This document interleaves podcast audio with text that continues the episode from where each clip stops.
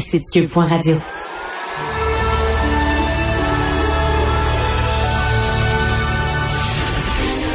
Sortez votre popcorn. Caroline Varda. Une émission très éclatée. Cube Radio. Cube Radio. Cube Radio. Varda, on va aller retrouver euh, le vice-président de la Fédération des médecins omnipraticiens euh, du Québec, euh, Dr Marc-André Amiot. Bonjour, Dr Amiot. Bonjour. Bonjour. Cette semaine, on recevait Paul Brunet, qui est le, le président du Conseil de protection des malades. On a sorti un court extrait de l'échange qu'on a eu avec lui. Il y a une minorité seulement de médecins qui ont donné leur temps dans les CHSLD. Je parle de ceux qui n'étaient pas normalement en CHSLD. Alors, on, revient à l'enregistrement des patients auprès d'un médecin de famille. Euh, moi, j'étais contre ce, cet indicateur de performance, à moins que on nous dise vraiment que quand je t'enregistre et que je prends le boni qui va avec l'enregistrement d'un patient, je vois mon patient pas juste prendre le boni puis pas voir le patient. C'est ça le problème présentement. C'est qu'on a des prises en charge sur papier.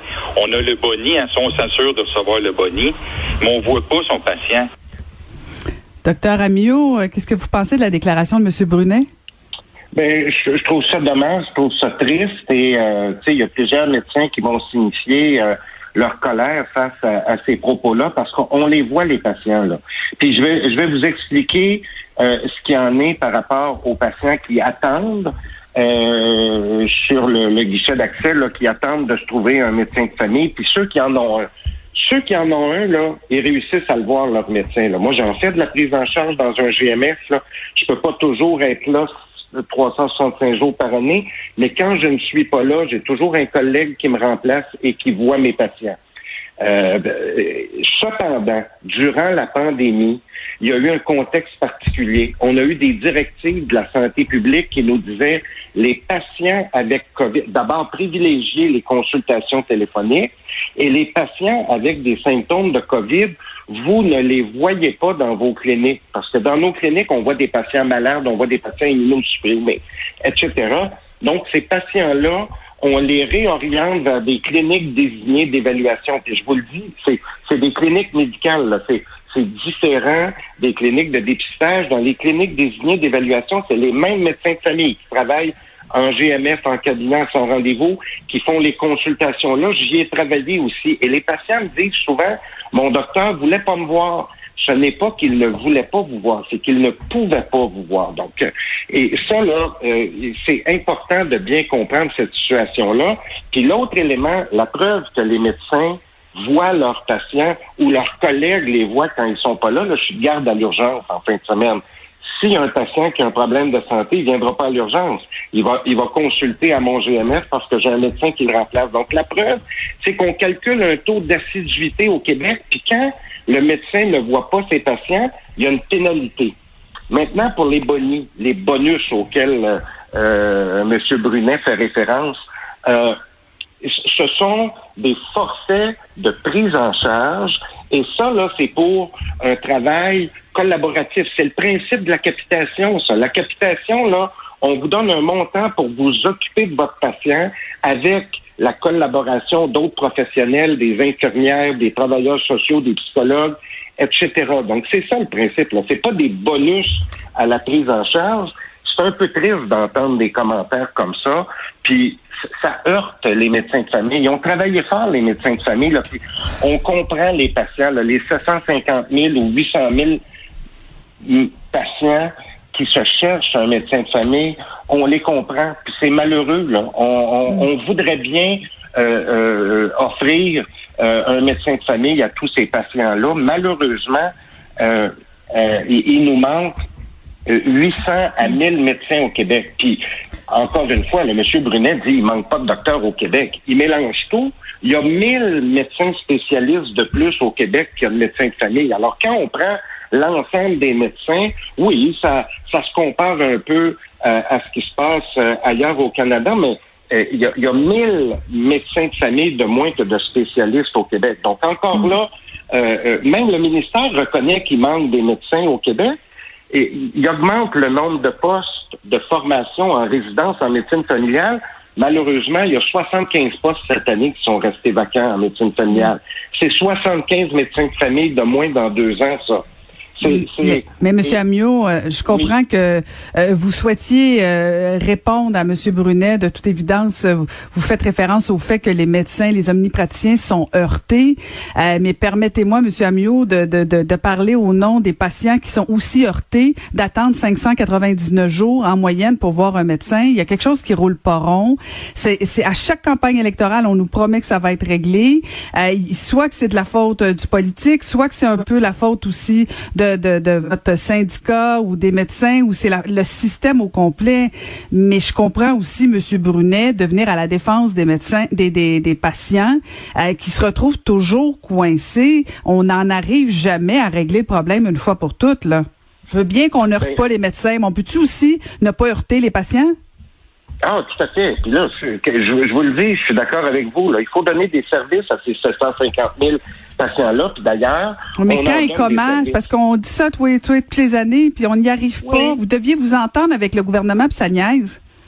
Ben, euh, ça niaise. Écoutez, on travaille pour essayer de trouver des solutions, mais en passant, là, ces patients-là, ils ont de l'accès, là, parce que à, notre GMF où je travaille, on offre de l'accès populationnel à des patients qui n'ont pas de médecin de famille, justement pour leur donner des services.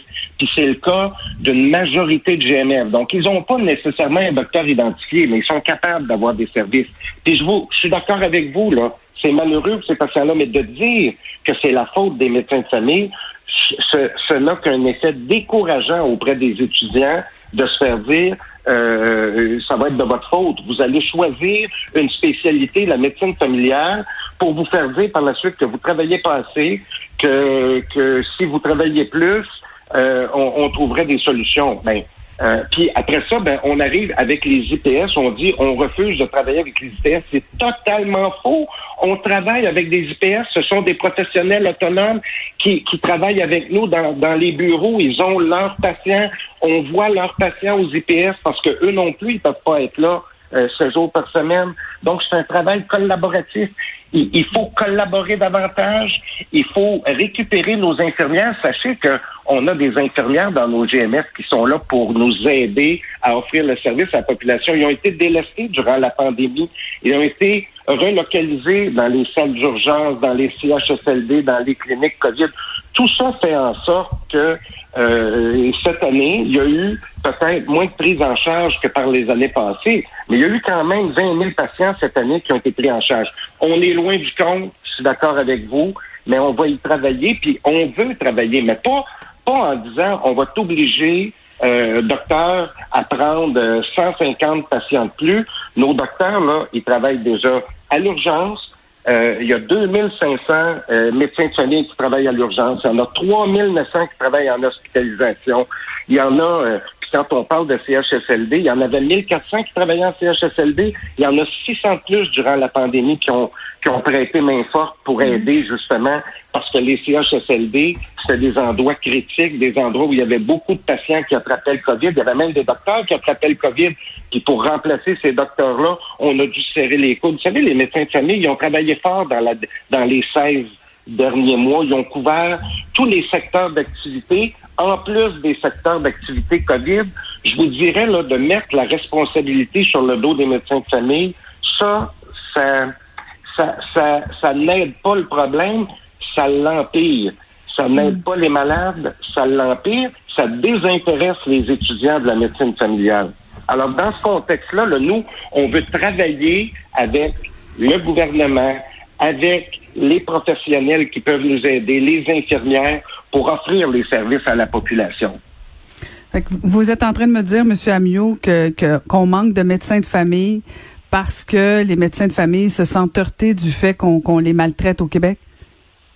Euh, euh, heurtés, euh, en partie oui, mais quand on leur fait porter la responsabilité de tous les maux du, système de santé, là, ben, ben je pense pas, que c'est Monsieur, Monsieur Brunet a pas dit ça. Là, faut quand même. Je, non, non, je, non, je, ok, parfait, parce que là, faut pas, faut pas tomber dans la démagogie. Mais, au, au, Québec, au Québec, quand même, depuis plusieurs années, on met beaucoup de responsabilités sur les médecins de famille. Là. Puis je ne visais pas spécifiquement M. Brunet, mm, je visais l'ensemble de l'œuvre au Québec. Là. Puis parfois aussi...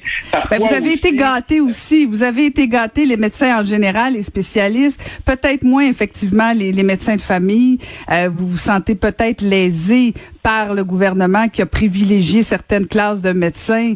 Mais là, est-ce que est-ce que c'est pas plus la faute de votre syndicat qui euh, qui fait pas bien sa job plutôt que de mettre ça sur le dos de la population euh, je, pense qu'il y a comme quand même certaines nuances.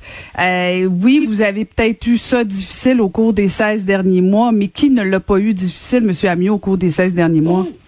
Je suis d'accord avec vous, mais ce n'est pas la faute du ce n'est pas la faute de la FMOQ si euh, s'il manque 800 ou 1000 médecins au Québec, ce n'est pas la faute de la FMOQ si les étudiants en médecine ne choisissent pas la médecine familiale.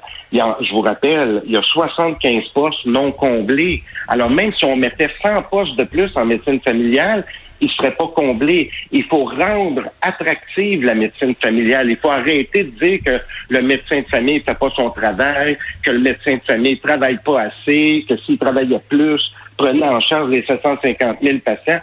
Il y a des solutions à court terme, il y a des solutions à moyen terme, mais il faut certainement pas évacuer les solutions à long terme. Puis les solutions à long terme, c'est euh, euh, la rendre attractive, la médecine familiale, puis augmenter le nombre de médecins de famille au Québec.